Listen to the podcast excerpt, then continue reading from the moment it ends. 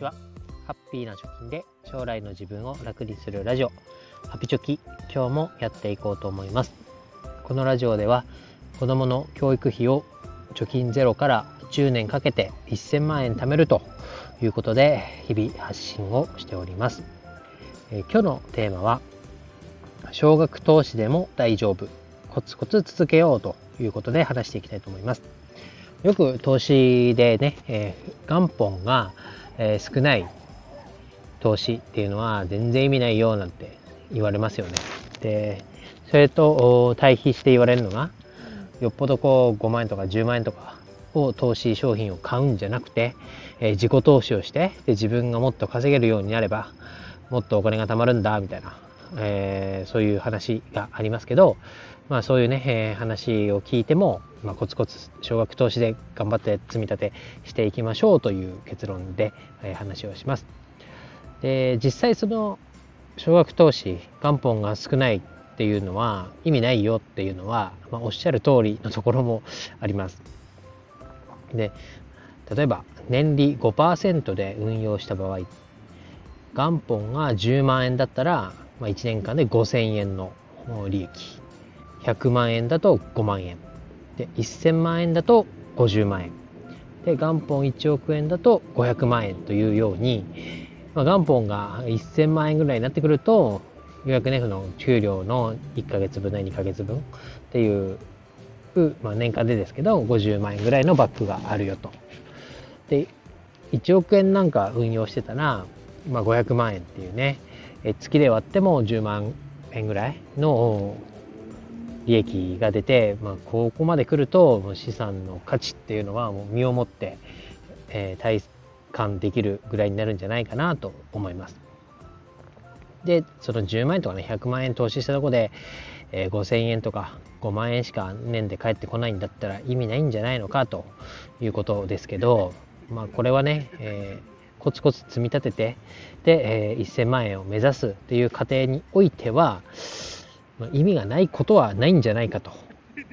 逆にこう意味があるんじゃないかなと思うポイントがあります。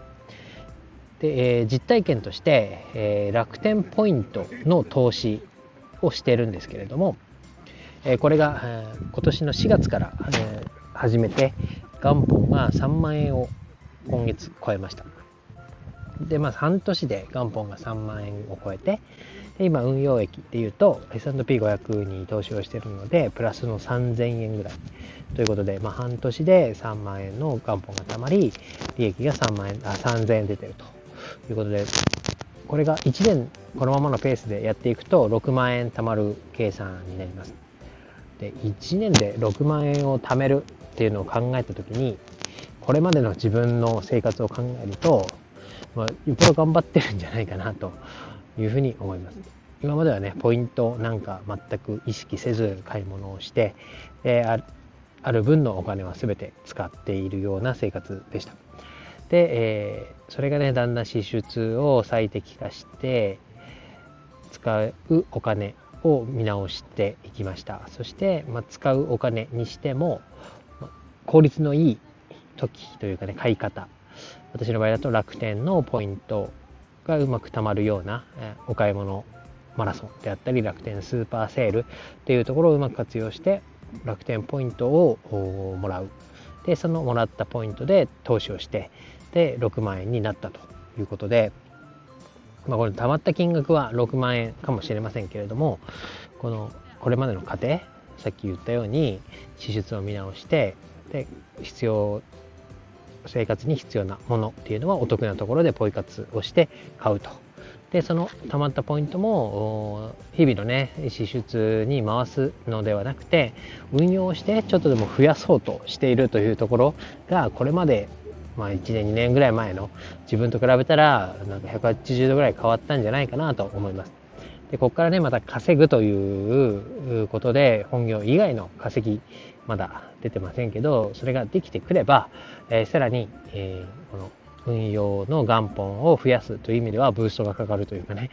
うん、ペースが上がることにもなりますからでかつこの支出を見直したことによって、まあ、収入以上にお金を使わない生活ができているっていうこのベースがあってかつ収入が上がってくると資産の増えるペースも変わってくるんじゃないかな。ペースが大きくなっていく速くなるたまる筋肉も速くなるんじゃないかなと思ってコツコツやっております。なので結論ですね。この6万円っていう6万円じゃないか半月で3万円のポイント運用を、え、してみて金額は3万円ですけどそれまでにまあやろうとしてきてることというかあ見直しをしてお金の最適化使う時の最適化というのが徐々に身になってきてるんじゃないかなと思いました。なので、まあ、運用額で見たら少ないかもしれませんがこれはコツコツ資産元本を大きくしていけばいい話ですし、えー、それまでの身につけたこの生活習慣っていうのは、え、何事にも変え難い、え、これからまたねあの1円も残らないような使いお金の使い方をして給料日を、えー、なんだよだれが出るようにね待ち望んで迎えるみたいな生活には戻らないんじゃないかなと思いますので、まあ、この生活習慣をベースにより改善できるところはしてでかつ改善できたらその改善できた分のお金を、えー、資金資産運用に回して資金を大きくしていこうと。で、10年後には1000万円、もっと早く1000万円貯まれば理想ですけど、まあ、そこに向かって、えー、一生懸命やっていきたいなと思いましたので、今日はお話をさせていただきました。えー、皆さんも、まあ、私のようにね、まあ、コツコツやらなくてもボンと、えー、ボーナスだったり、何か他の副業の収入で